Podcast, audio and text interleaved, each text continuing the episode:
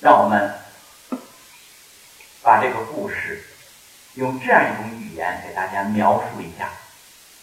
燕老师轻轻推开半掩着的门，只听“啪”的一声，一把鸡毛掸子落到了他的头上，接着是一片哄笑声。恶作剧，燕老师嘟囔着，心中有些恼火，但他还是很快冷静下来，径直朝讲台走去。同学们，从今天起，我就要做你们的班主任了。我相信你们一定会发明许多办法来欢迎我。看来鸡毛掸子坠落是你们的第一个发明了。不过这个发明有点问题，要是砸伤了老师，我带来的许多好故事，你们可就都听不到了。他接着说。看来这个游戏的发明者一定是个聪明而爱动脑筋的孩子。如果这位聪明的孩子敢站起来介绍你的发明，我将认定他是个勇敢的好孩子。没有怪罪，没有发火，还把这种恶作剧幽默的说成发明，这是孩子们没有想到的。小飞在小飞在大家的目光聚焦下，终于慢吞吞地站了起来。他挠着后脑勺，不知说什么好。燕老师肯定了他的勇敢，鼓励他好好听课。后来，燕老师到他家做了家访，发现这孩子没家。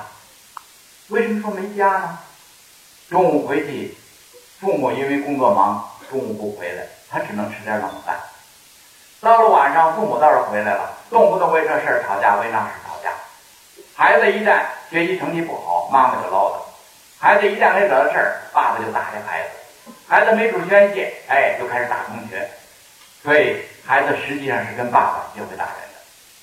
那么这样一个家庭，孩子出现问题就成为必然。怎么办？只有通过家教共育，帮助家长和谐家庭关系。因为孩子是环境的产物，家庭环境不好，想让孩子好都难。所以。这位老师下了很大力量，引导家长学习，积极参加家长会，又和他们做了大量的心灵沟通的工作，也赠送给他们一些礼物，就是三多三少的智慧，三爱的智慧，鼓励他们能够面对孩子，实现人生第二次成长。后来根据孩子的情况，他们也在努力在找孩子有什么特长，认为孩子如果能有特长。能让他变得有自信，渐渐的就能够带起他的特长。那么这样一来，孩子就可能有进步。孩子有什么特长呢？母亲就说了：语文成绩不行，算术也差，体育也不及格。这孩子没特长。后来老师提醒了一下：“您看他做那弹弓怎么样啊？”这位母亲一听，气坏了：“就是弹弓给我们惹的事儿，闹得我们还皮玻璃。”哎呀，老师说，你看这个弹弓做的题多精巧啊，是不是他的动手能力很强啊？孩子一定爱好动手制作，小制作的能力就是他的特长。哎，这么一说，家长醒悟了，那怎么办呢？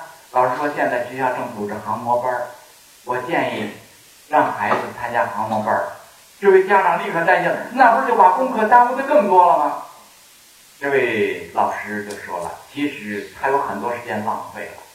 一旦他参加航模组，发挥了他的动手能力，他的时间利用就会提高的。就这样，这个孩子参加了航模组，渐渐的爱上了科技，而且在航模组里，哎，要有纪律，不能迟到，不能早退，但是孩子都能严格执行。所以，孩子正是在老师和家长的宽容中、接纳中、赏识中，渐渐的开始有了进步。渐渐的成了小科技，而学校呢，随之也鼓励其他的家长帮助孩子做小主人、小老师、小记者、小发明家、小艺术家、五小智慧人这样一个活动，让许多所谓的问题孩子成长了、进步了。虽没做到最好，但做到了更好。许多年过去之后，有一天，燕老师正在调研室备课，突然听说有一位解放军的士官来找。那么他出门一看，竟然不认识，可是这位解放军向他敬了个礼，说：“叶老师，您不认识我了？我就是拿弹弓崩玻璃的那个小淘气儿啊！”哎呀，这老师一下醒悟过来，赶快把他请进了教室。俩人聊了很长时间。后来这位解放军士官就跟他说：“哎呀，当年您引导我，让我爱上了科技。我现在部队就是搞科技工作，还立了功。”哎呀，姜老师此时此刻一听啊，心情非常激动。自己作为一个老师，只不过做了一个应该做的事儿，帮助了一下孩子，哪想到对孩子未来的人生产生那么大的影响？所以从那天起更爱教育了。他把教育当做一种事业、一门科学、一种艺术去追求，还激励很多年轻的老师和他一起成长。我有幸认识了这个老师的原型。并且娶她为妻。好，谢谢。今天他也来到了现场，请站起来和大家打个招呼吧，向大家问个好。谢谢谢谢谢谢。好，请坐，请坐。婚姻是一首诗，孩子是这首诗的深刻意境。美好婚姻不仅来源于两厢情愿，更来源于双方性格色彩搭配和家文化的融合。我们的结合，让我成了爱教育的科技工作者，让他成了爱科技的教育工作者。我们一起和孩子同时成长，渐渐的有了感悟，并把我们的感悟写成了十本著作，现在陆续出版了。总之，我们家庭中有三位老师，一个孩子，一个爱人，一个父母。我们肯向孩子学习，就能提高我们的成长力。用成长力面对岗位成才，我们就能活出精彩。我们向爱人学习，能够在差异化生存中实现共生发展。创造夫妻和谐为中心的这样一个好家庭，那么我们就可以提升文化力，把这种文化力放大到我们所在的单位、企业、学校，我们就能够和他人也实现差异化生存中的共生发展，让我们的企业文化、学校文化落地，用文化力打造个性品牌，这才是我们的真正竞争力。我们家里还有一位父母。他们虽然已经老了，但是我们如果除了感谢父母亲、感恩父母情，再加上一条感悟父母慧，父母的智慧，我们就能提高生命力。生命力的意义在于让有限的生命灿烂的活，让无限的生命得到延续，用生命力实现梦想目标，我们的人生一定会幸福。所以，总之吧，人生实际上从小到大。就像大自然有四季一样，也是一个春夏秋冬四季成长的过程。人生之春成长的关键字是诗，这个诗不是老子天下第一的老师，也不是单纯教孩子知识的教师，而是引导孩子实现幸福成长的导师。我们做家长的给孩子做好导师了吗？做好高人了吗？第二个人生之下成长的关键字是家，有家没家不一样，因为家里有三位老师肯向他们学习，我们家就有家文化了。把这种家文化放到了社会，就是社会的这样一种文化。我们家国情怀能够融为一体，我们的民族素质就能够提高。人生之秋成长的关键字是物。是反思。我们刚才第一个问题主要在讲反思啊，所以今天所谓家庭教育，不是在教你用什么方法教育孩子，怎么帮助孩子提高学习成绩，这个当然很重要，但是更重要的是我们要反思。反思能让我们成长，能让我们为孩子创造一个好环境，所以悟太重要了。人生之中成长的关键字是心，乐思乐觉乐行的心。所以就有了这样四句话：叫春木有根，知根有湿；夏火有情，燃情有家；秋金有惠，增贵有物；冬水有福，享福有金。这样一种四季成长智慧。如果大家感兴趣，建议你们读一读即将出版的《好家庭、好家教、好家风》再本出版。好，下边第四个就是好家庭是一所好学校。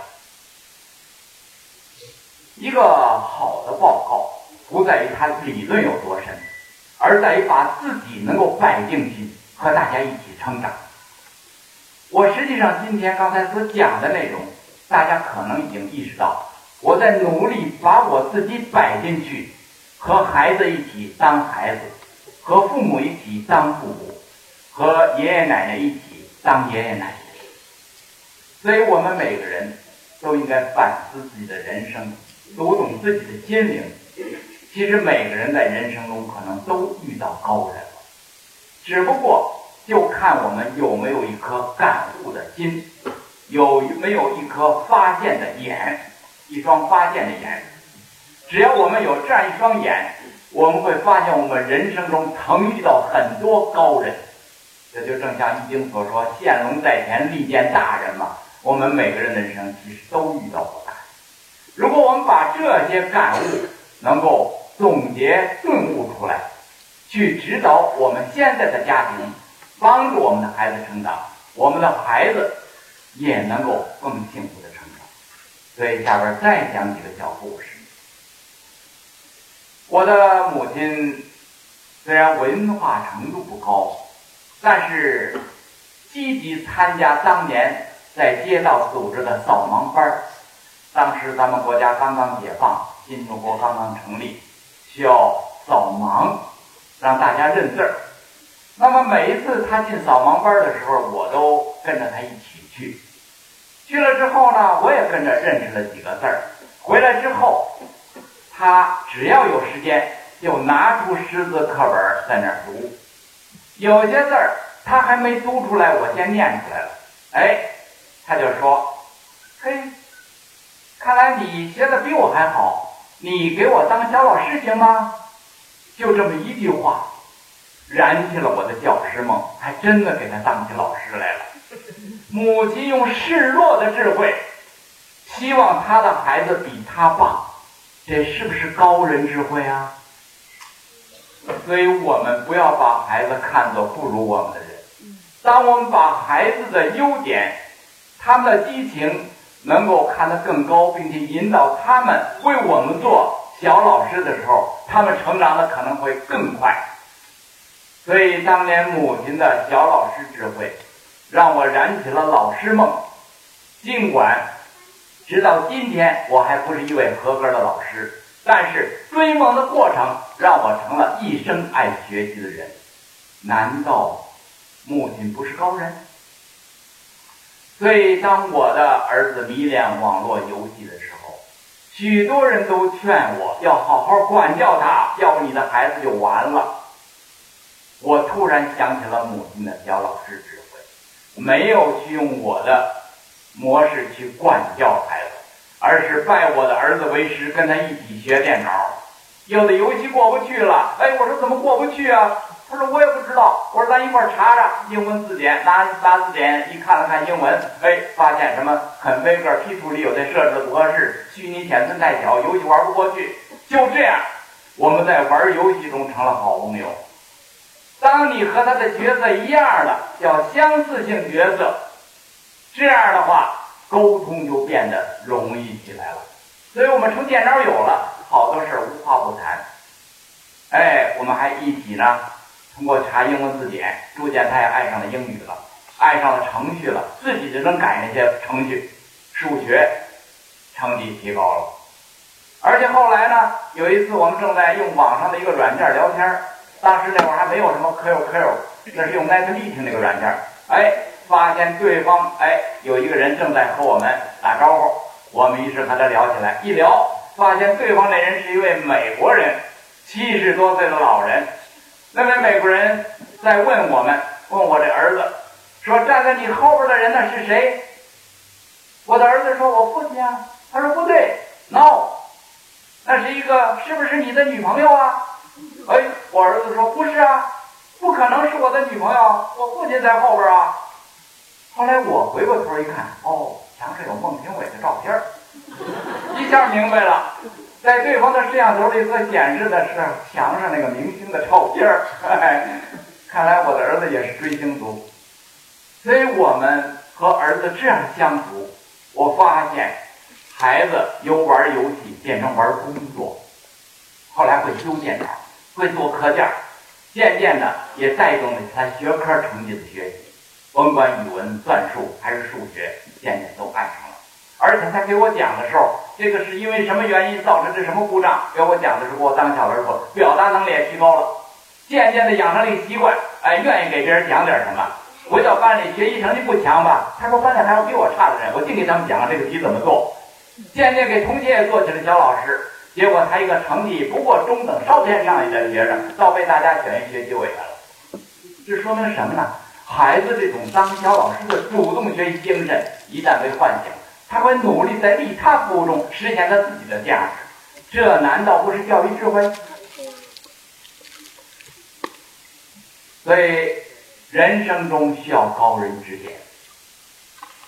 除了母亲为我做高人，当然我的父亲也给我做高人。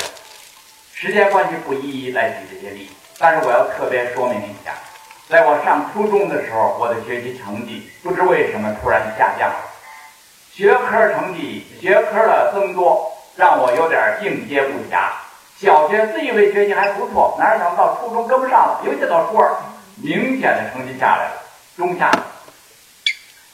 此时此刻，我遇到了几位好老师，这几位好老师帮我掌握了一种新的学习方法，引导我走上主动学习，由接受式学习变成主动学习、创新学习的这样一种新的方法。我也把这种学习方法后来给起了个名儿，叫系统框架式的学习方法。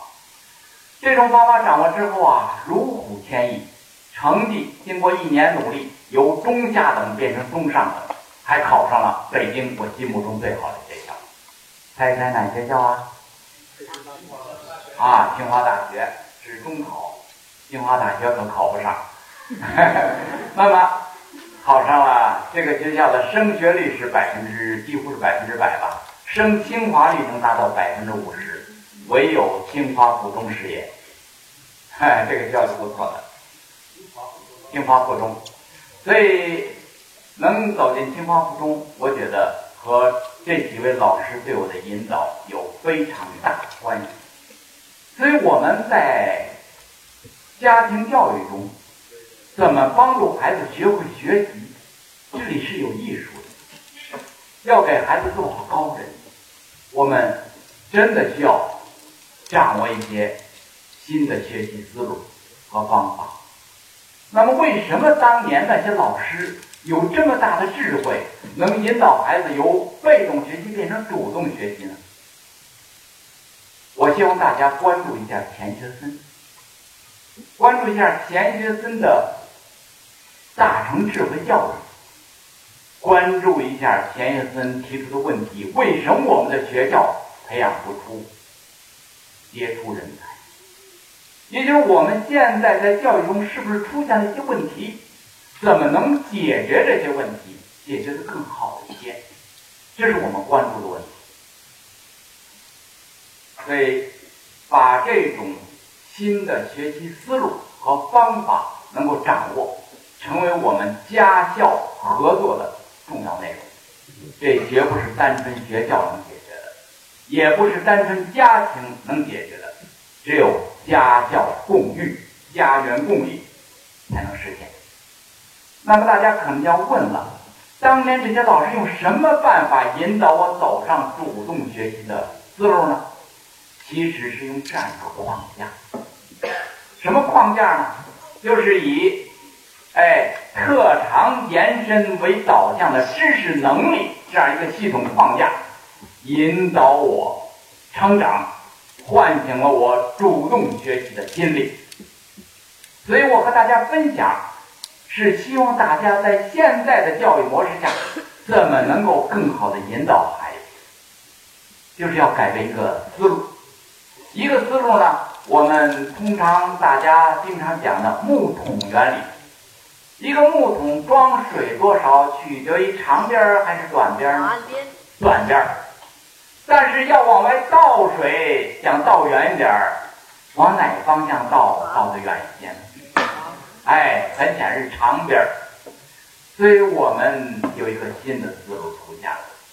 为什么把我们的孩子只当做被动接受我们知识灌输的学生呢？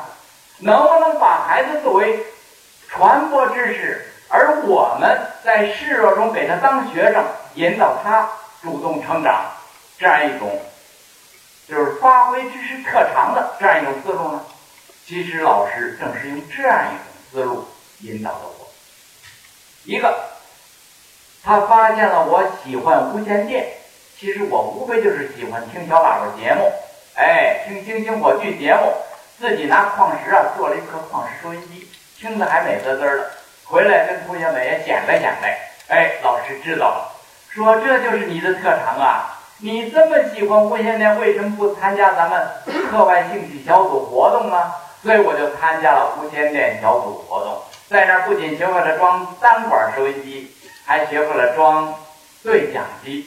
等等，正是这种爱好，让我迷上了无线电。最后迷的过程中呢，老师就说了一句话：如果你上初中期间有一项特别痴迷的爱好变成能力，那么你将找到人生自信。哎呦，我当时就觉得，我这无线电的特长发挥好了，哎，又能装收音机，还能修修收音机，谁家坏了收音机，我还能给修一修，立刻找到了我的自信。看到我是有用的人，然后引导过程中，老师说光这些还不够，得要读点书，能够把这些理论弄清。所以他引导我读书，其中后来读了一本叫《电磁管原理》，还读了一本《电磁学原理》。读完之后，虽然这些书没有完全读懂，但是我中间有很多问题我都记下来了，一下记了好几百个问题，等着问老师去，把老师吓住了。这么多问题，我几天几夜也给你答不完。但是我想告诉你。你能读懂这些书，说明你的素质水平提高喽。你知道这些书是什么水平的书吗？我说不知道。他说这是大学教材。你连这都能读懂，一个初中生都能读懂，说明你的潜力很强。一下给了我自信。你将来的数学、物理、语文成绩都差不了，因为你看你读的书远比你正学的那些欧姆定律了，学的那些数学知识啊要深得多。所以当时没多久，我对数学、物理、语文的爱好就越来越强了，成绩真的上去了。但是可惜老师当时忘了说一句话：你学无线电和化学还有关。结果化学成绩总是上不去。化学老师把我找到了，我当时就挺害怕，以为这化学老师要批评我，这么不重视化学。但是呢，他没批评我。他说：“姚洪昌同学，你把你的化学书翻开最后一页，是什么呢？化学书的最后一页，周期元素表。你看看元素表中有哪个字儿你喜欢？猜一猜我喜欢里边的哪个字儿？我们当时重正中正装半导体都哎硅，对，看来您是搞这个技术这方面的工作，好好谢谢。”一个是硅，一个是锗，四价元素。其实碳也是四价元素，对这些元素我非常感兴趣。你还敢说化学和无线电没关吗？我说不敢了。你就是以为你喜欢无线电，未来你要从事所谓的无线电事业，就把化学这些和你没关的你给淘汰了。其实化学也有关。你就是因为不喜欢，结果化学平衡式的平衡你都做不好。从今天开始，我给你补三年课，放学之后不要走，到我这儿来。老师很严肃，所以从那天开始给我补课。哎，补了这几天课，化学成绩也上去了。所以实际上呢，这样一个框架结构，用特长延伸为导向的知识能力框架。既唤醒了 一个人的自信、自尊，同时让把知识搞成了一个结构体系，然后学科知识都纳入体系之中，这样就把所有的学科成绩也都带起来了。这种方法你们认为好吗？好，谢谢。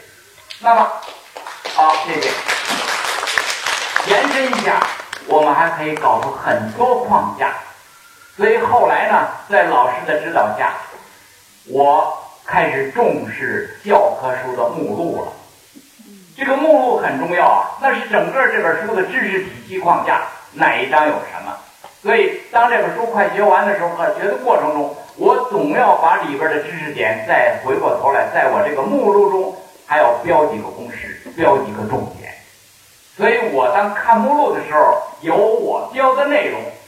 这书中的大量的重点内容，我就都知道了。这是不是也是一种系统框架式的学习方法呀？关注目录，关注一个书的序言，这也是很重要的。它会整体让你把握书的内容，里边哪些方面更需要你重点了解，到那儿再认真钻研。这样你带出的是一个知识体系。那么后来有的人就问我，说。我现在挺喜欢读书，说读书多了就能写书，可是我现在读了这么多书也写不出书。姚老师，你怎么写那么多书？我说我写的书不多。我说我告诉你一个好秘诀，只有写书才能读书多，因为写书你总要有一个框架吧？你要讲什么内容？这些内容实际上这些内容啊，有很多东西你都没有学到啊。正是写这本书的过程，让你不得不去查阅很多资料。带出了你的阅读人生，所以我写这十来本书，就是我在读书的过程。退休十多年，写十本书，实际每年我都用写书的方法在读书，结果所读的书的数量比我前半生读的都要多。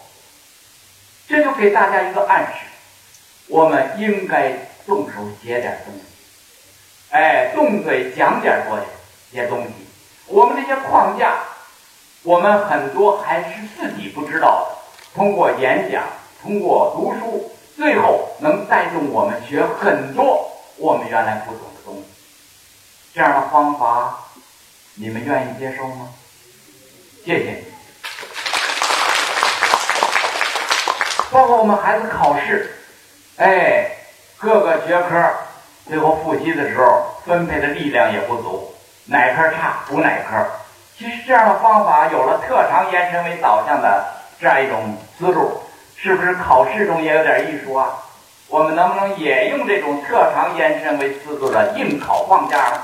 就是优势学科最好先行。比如我，我物理我特别喜欢，绝对没问题。也就是说，一旦到期中考试或者期末考试之前，我花不了多少时间就可以把物理这些这本书全基本都消化掉，省心了。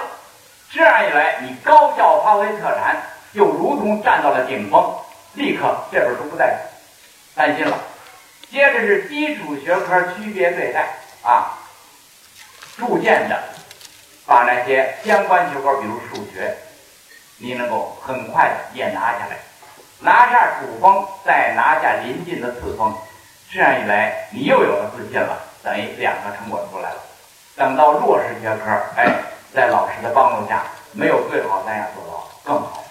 所以，总之这么几句话吧：叫优势学科最好先行，轻车熟路先达顶峰，见缝插针解惑答疑，系统思维融会贯通，基础学科区别对待，效率优先，全力突破，总结思考形成条理，拾漏补缺，无师自通。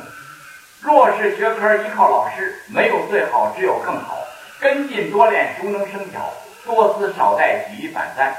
最差学科也不放过，基本要求不要记牢。临阵磨枪，不快也光。调整心态，增加自信。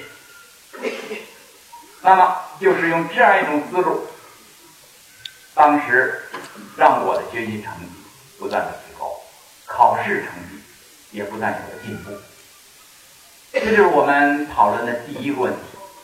好父母，学会反思，人生更美。